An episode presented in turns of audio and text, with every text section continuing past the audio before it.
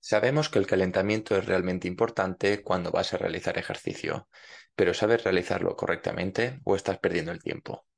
Bienvenidos a un nuevo podcast. Hoy vamos a hablar acerca del calentamiento, de cómo considero yo que sería realmente un buen calentamiento que te prepara para lo que vas a conseguir y los errores que veo que se cometen bastante, ya sea entre el resto de preparadores o entrenadores, incluso la propia gente de gimnasio. Bien, como el propio nombre indica calentamiento, necesitamos calentar al cuerpo, preparar al cuerpo para la acción o el deporte que vamos a realizar. Me voy a centrar en el gimnasio, ¿vale? Porque es, pienso que es lo que más os puede interesar. ¿Cómo debemos calentar para un gimnasio? Pues bien, lo más importante, entrar en calor. No vas a hacer un press bank o una sentadilla estando frío.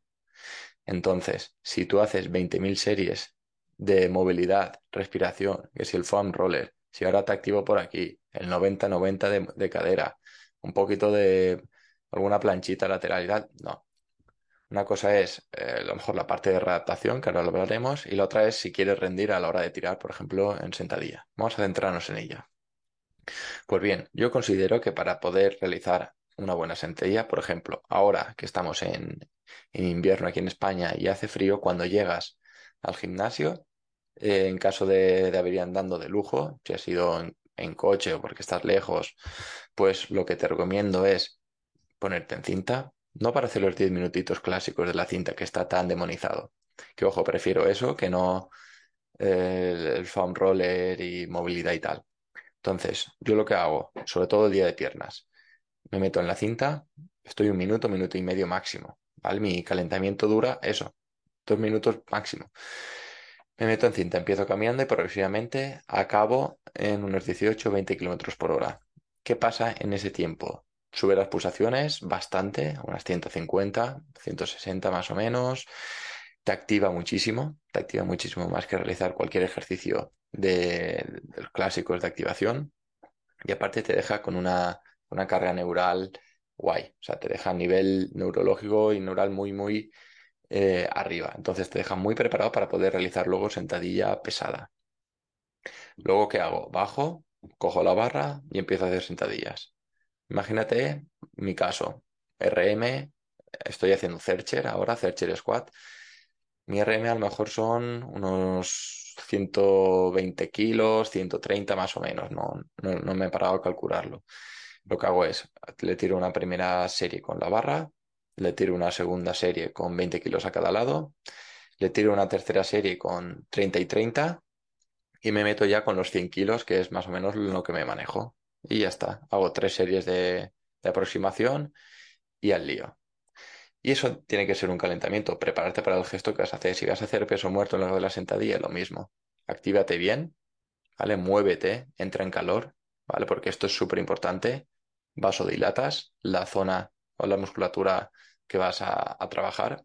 Si has corrido y vas a hacer piernas, pues vas a tener una vasodilatación brutal en, en las piernas y esto es realmente importante porque es la musculatura que vas a, utilizar y vas a preparar a tu cuerpo a la acción.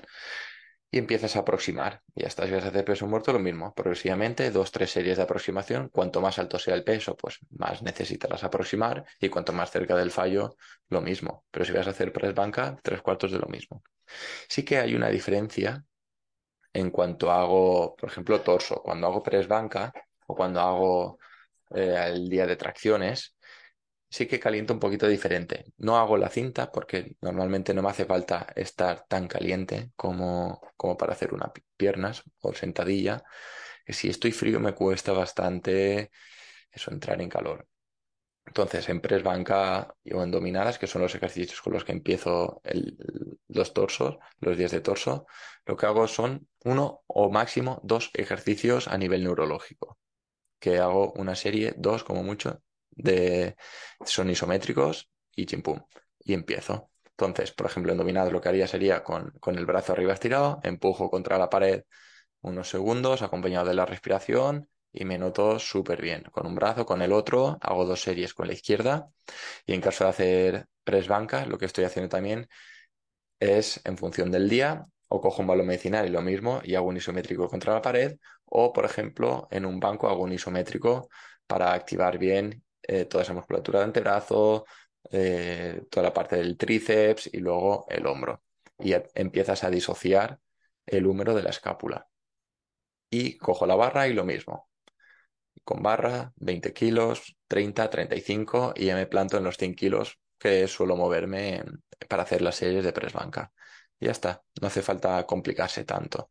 Otra cosa sería meternos en deportes de equipo, donde necesitas también ese componente cognitivo y técnico para estar al, al 100%, pero al final la, la, dinámica es la misma. No hace falta estar 15 o 20 minutos calentando. Si realmente necesitas hacer cuatro ejercicios de movilidad, necesitas hacer eh, tres pasadas de foam roller, necesitas hacer unos cuantos ejercicios de respiración previo al inicio de la sesión, es preferible que entrenes menos, menos días y que le dediques sesiones completas a restaurar tu problema y que hagas un buen reset al cuerpo que esté preparado para empezar a calentar, a entrenar, porque si no vas a estar perdiendo excesivamente tiempo en, tu entrenamiento y el entreno debe ser al grano.